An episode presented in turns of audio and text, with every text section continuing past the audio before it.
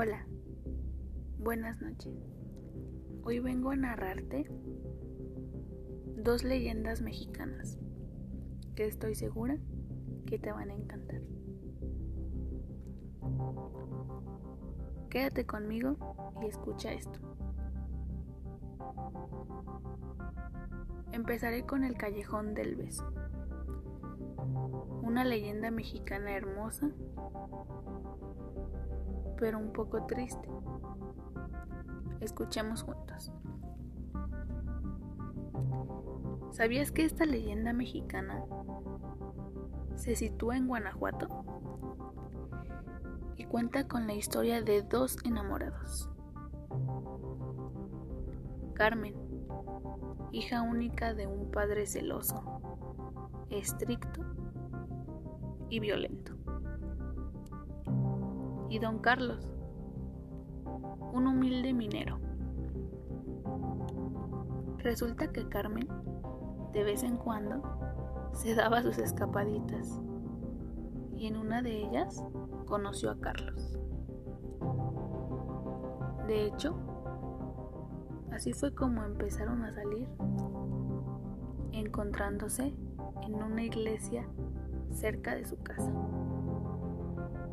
Sin embargo, su padre la descubrió y como castigo la encerró y la amenazó con mandarla a un convento,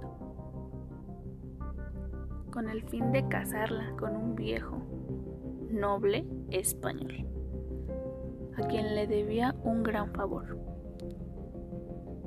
Antes, las doncellas tenían damas de compañía Así que Carmen le pidió a la suya que le hiciera llegar una carta a Carlos, advirtiéndole sobre los terribles planes que tenía su padre con ella.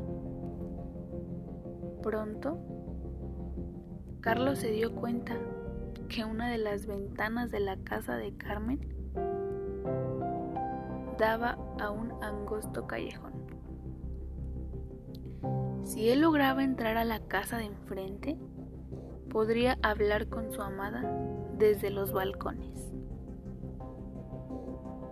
Después de tanto preguntar, por fin dio con el dueño de la casa y sin dudarlo, se la compró a precio de oro. Por ello, todas las noches platicaban, pero una noche el padre de Carmen escuchó murmullos. Entonces descubrió a la pareja. Enfurecido, clavó una daga en el pecho de su hija ante los ojos del pobre Carlos. Pocos días después, don Carlos no podría vivir soportar sin su amada Carmen. Por eso se lanzó desde el tiro principal de la mina. ¿Tú qué opinas? ¿Qué harías? Visita el callejón. Cuenta la leyenda que si una pareja visita el callejón del beso y se da un beso justo en el tercer escalón, tendrá felicidad durante siete largos y maravillosos años. ¿Cuánto mide el callejón del beso? Este callejón mide 75 centímetros en la parte más angosta y 78 centímetros de balcón a balcón. Atrévete a visitar Guanajuato. Por otro lado, quien no lo haga y pase de largo por el lugar, tendrá siete años de muy, pero de muy mala suerte. Si vas solo y sin pareja, no te preocupes. No te caerá ninguna maldición. ¿Qué te pareció esta historia? ¿Quieres escuchar otra? Te voy a cantar una y es mi favorita.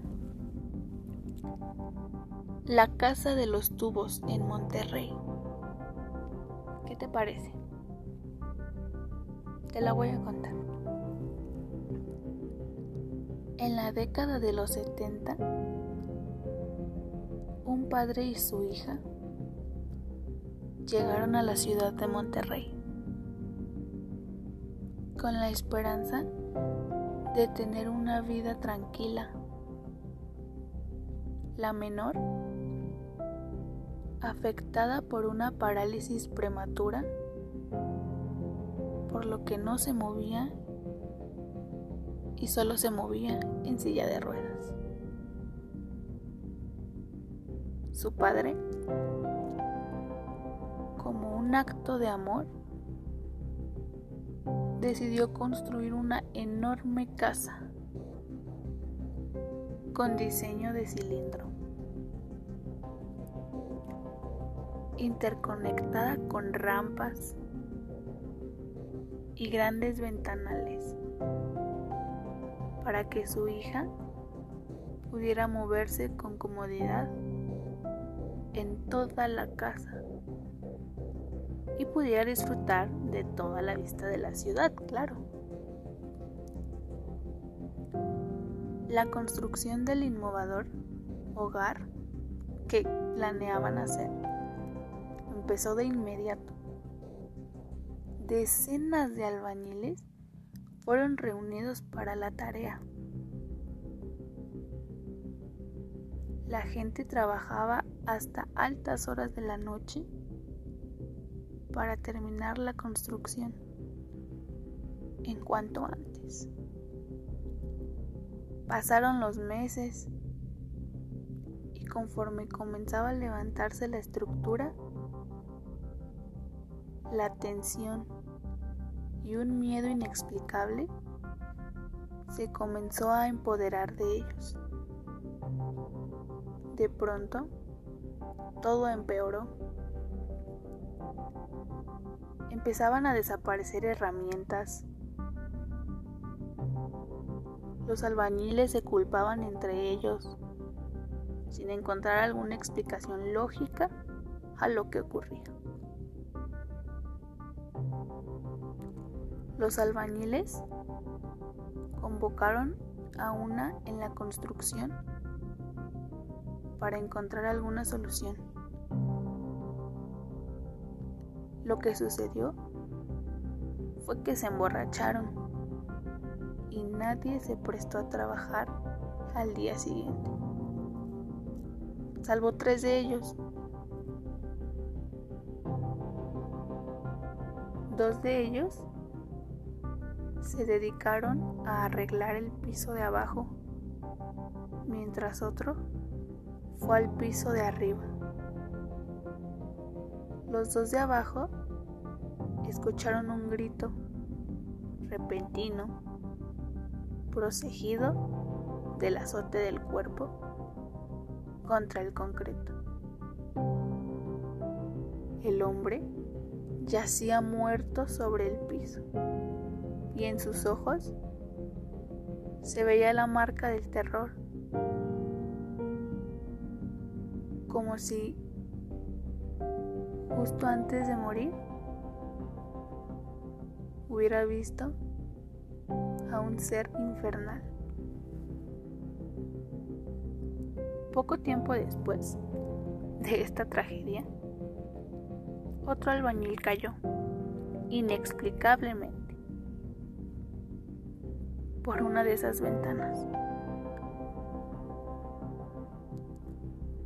Cuenta la leyenda que antes de morir le dijo a sus pares, no quiere que estemos aquí. El padre, empeñado de terminar él la casa, no cesó a la construcción pese a las tragedias que pasaban. Un día, llevó a su hija para mostrarle lo avanzada que estaba la construcción. Un descuido, La niña, paseando por la casa, llegó al piso más alto de edificación. Desde ahí